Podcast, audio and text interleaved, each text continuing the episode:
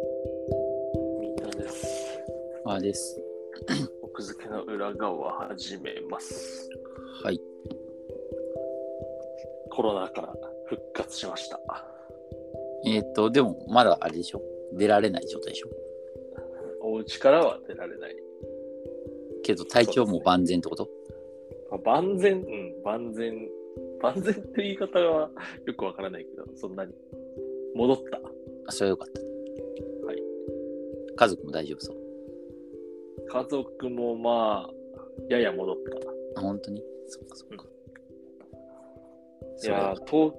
東京都からさ、たうん。食食料がもらえるっていう話前したじゃん。あ、言ってたね。なんか、家族も申請したらもらえて、じゃあ、3人前ぐらいあるってこなんかすごい量来た。と結構だからさ、ジャンクフード的なものが多いわけでしょその、カップ麺とかさ。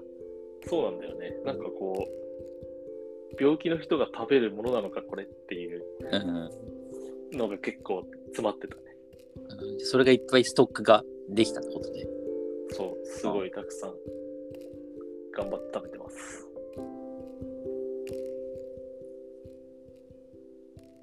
ということで、えーっ、と、本読んだんですけど、はい。小川さやかさんの本。小川さやかさん。えっとね、その日暮らしの人類学。あ、前話した。そうそうそう。僕のすごい好きな本う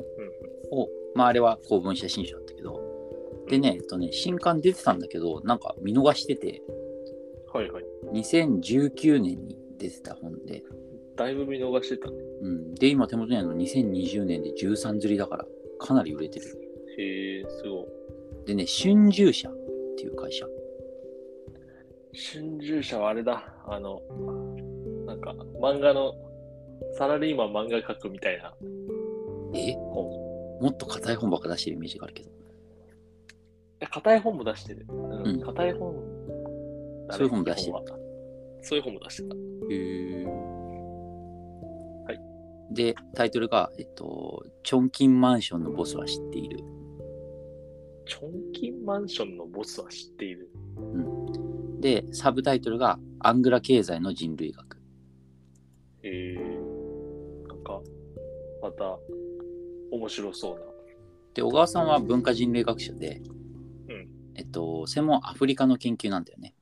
うんで、その日暮らしの人類学は実際にアフリカにフィールドワークに行って、うんまあ、彼らがどういうふうな生活をし、どういうふうな経済の回し方をしていて、で、結構出稼ぎに出てるんだよね。中国とか、うん。うん香港とか、まあそういうところになるほど。で、その出稼ぎに行く様子についていったりとか、っていうことを、うんうんまあしてて、それをまとめた本がその日暮らしなんだけど、うんこのチョンキンマンションのボスは、このチョンキンマンションっていうのが香港にあるらしいのよ。空論城みたいな。うーん、まあ、空論城ほどの別に観光名所ではないんだけど、うんうん。でチョンキンマンションっていうのはこう、アフリカ系の人たちがうんたくさん集まっている場所。その、マンションのビルの中にってこと。そうそうそうそうそうそうそうそう。それ空論城じゃん。 まあまあまあ。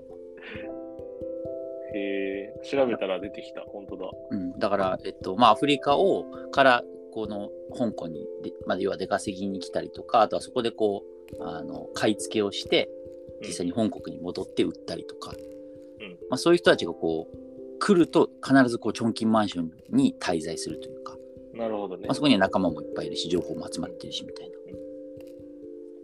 で、はいえっと、はいここに、えっと、カラマっていう本当にみんなに慕われてるボスがいるのよ。チョンキンマンションのボスってことね。そうそうそうそう。それで、そのボスについて、まあ、話すみたいな。だ要は、ボスがどういう生活をしてる、どういう人間で、どういう人生を歩んでるかっていうのを見せることで、要はその周りにこう、たくさん人がいるわけで、うんうん。そのチョンキンマンションのボスのカラムを見ていくうちに、アングラ経済がわかるみたいな立て付けになってる。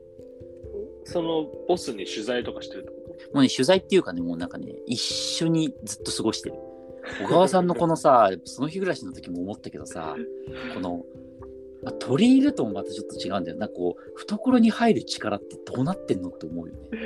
とだってチョンキンマンションのボスってさ、うん。その背景だけ聞くとさ、めっちゃ怖そうな人じゃん。なんか、わかんないけど。そうでもまなあい。なんか陽気な、ざ陽気な残念なおっさんらしいけどね。えー、そうなんだ。うん、まあとはいえね、もちろんその、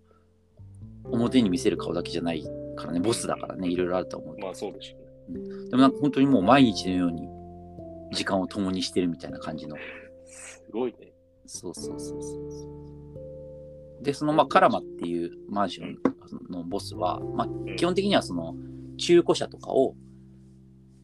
まあ香港のにある中古車とかを買い付けて、えっと、まあアフリカに行ったり、うんうん。まあ逆にそのアフリカからこういうの人たちからこういう車が欲しいんだけどって言われて香港で買い付けに行ったりとか、買い付けたりとか、まあそういうことをしてうんるうん。なるほど。なんだけど、まあ、それのねそのどういうふうに香港で暮らしの生計を立ててるかみたいなさ、うん うん。まあ、話ももちろん面白いし、まあ、このカラマ自体もすごい魅力的な人で出てくるエピソードとかずーっとなんかこう自撮りしてインスタライブをやってるらしいんだけどえそんななんか、ハイテクなの、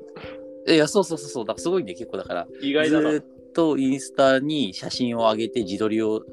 上げたりとかインスタライブをしてなんかタクシーに乗り込んでる様子で「えー今タクシーに来てるぜ」って乗ってるぜみたいなインスタライブめちゃくちゃ始めたりとかへえなんか、すごい、ギャップあるな、そうそうイメージと。うん、だからあのカリラーマプロリープフロック現象ってあるじゃんリプロク現象。あのアフリカとかそういうその発展してない国だと、うんそのデジタルが一気に一足飛び要はカエル飛びのような感じで一足飛びでこうんう浸透するみたいな、うんだから結構そのもちろんみんなスマホ持っててあのインスタとかフェイスブックとかでつながってるし、うんなんならそのコミュニティそこで作ったこうこうあのネット上のコミュニティみたいのでがっつり商売をしてるああ、なるほどね。うん。え、そのカラマさんはさ、んアフリカ人ってこあもちろんもちろんアフリカ人とああ、なるほどね。へえで別になんかね、えっとね、なんかいろいろあって難民みたいな感じで香港に入ってるから、だから難民に一回こう国を出ちゃうと香港に戻ってこられなくなっちゃうから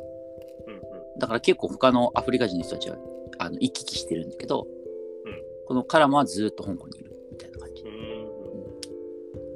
そういうところはちょっとアングラなんだね。そうだねで基本的にみんなほらだってあの稼いじゃいけない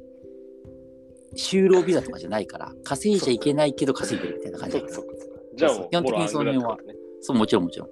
あの、タイまで稼いでる人もいれば、まあ、はい違法の買収で稼いでる人もいるし、まあ、チョンキンマンションもそういう場所。もう空論上だね。だからねそう、 まあね、黒チョコだるっていう感じで。でもさ、その、やっぱりこの人、小川さんって、あの、ルポライターじゃなくて研究者だから、うん。やっぱその分析の部分、それがやっぱ面白いなと思っててさ、あの、文化人類学の人の方は、やっぱそういうその、かル単なるルポじゃなくて、そこにさらに分析が一段入るからさ、うんで小川さんがここで言ってるのはさそのカラマとか他のアフリカ人もそうなんだけど、うんそのこの人はこういう人間だみたいな見方を一切しないうんどういうことかっていうとその状況状況に応じて人間性とかどういう状況あどういう人間かっていうのを変わるみたいな考え方をししてるらしいんだよね。うん。そのアフリカ人がってことそうそうそうそうそうそうそうなのそうなんだ。だから、まあ、それなんかその日暮らしにもちょっと書いてあったけど、まあ、例えばだからさその普通の会話の中でそのあいつはその彼あいつはだから妻といる時に会った方がいいよとか、ああ、 はいはいはい。うん、妻と会ってる時は穏やかだけど会ってないいない時はあいつは荒れるからとかああ、でもそれってなんかアフリカ人特有かいやアフリカ人得意じゃなくて人間みんなさそのなんてあいうか人間、人類のね。人類。そうそうそううそうみんなそういうそのいろんな目を持ってる、まあ、要はペルソナ的なことだと思うんだけどうん。この、あのアフリカ人の人たちはみんな、まあ、カラムもそうなんだけど、とにかくそうなんていうか、今の状況は、の付き合いでしかないというか、うんなんていうか、その、そその人を丸々理解して、仲良く付き合うみたいなことをしない。ああ、本本当当ににそその側面だけ見て、みたいな。そうそう、だからそれは多分、そ側面の、経済が安定しなかったりとか、仕事が安定しないから、すごいいい時はめっちゃ稼ぐし、ダメな時は全然ダメなんだっうん、ていう状況もあるし、それによって人間性も変わるじゃん。余裕がある。うん、確かに。確かにしかも、すぐみんなアフリカに帰っちゃったりとか、うんでまたフラッと来たりとか、まあ、その辺のこうあのずっといるわけでもないっていう定住してるわけ刹那的な感じね。そうそうだからとにかく刹那的な感じでだからそれもねだからその日暮らしなんだよね人間関係がつながってるってことね。そうそうそうそうそうそうそうだからへーその一回例えばなんか携帯裏切りとかをあされていなくなってで戻ってきてうんでそれ付き合ったりするんだよまあしょうがねえなみたいな感じでさうんだそれはだから考え方としてはそいつは今あの俺のことを裏切ったのはそういう状況にあったんだっていう、それってやっぱなんかだいぶ違うね、そう考えると。このなんか、江戸っ子の感じと、うん まあまあそう義理ね、人情の感じと、なんかもう一回裏切ったらもうさ、うんうんうんこう、あいつは、みたいになっちゃうじゃうんうんうん、もちろんそのそれを忘れるわけじゃないからん。いや、そのもちろんね。 100%信頼するってわけじゃないんだけどただまあ仕方ねえなみたいな感じで付き合ってあげるというかさうんそういう寛容性、日本人ないよね。そうそうそうだからそれであの相手が状況が変われば全然違う人間なんだってことをこのコミュニケーションの中に完全に取り入れてるうん。っていうそのその日暮らしを実際に人間関係でも実践してるみたいなすごいな、なんか、うんそれはそれで大変そうだけど ね。大変そうもちろんっていうかもちろんなんか、感覚が狂いそう。でも狂いそうっていうのがさ我々の考え方でまあそれが当たり前なんだとまあまあまあ、もちろん。そうなんだけどさ。だからもうだからそのその場で調子いいことをさ小川さんに言いまくってさ、一晩経ったら全部忘れちゃうみたいなさ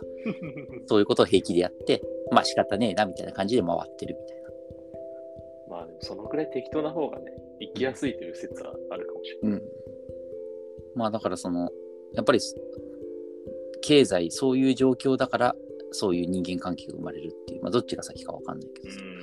なんかそのその日暮らしの経済学その日暮らしの人類学は結構そのなんていうかな経済の話が多かったんだけど、うんこれはあのもともとそのカラムを追った本だから結構その人間関係が分析されてる感じがあって、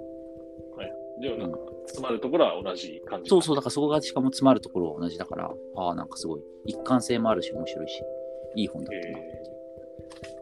ーいいな。チョンキンマンションに興味があるわ。いや、長期マンションめちゃおもろいから、これ。 具体的なエピソードで紹介できなかったけどね、めちゃくちゃなエピソードいっぱい出てくるからね。チョンキンマンションの話をまず読みたいわ、それ。うんうんうん。だからね、面白そう。見て、読んでみてください。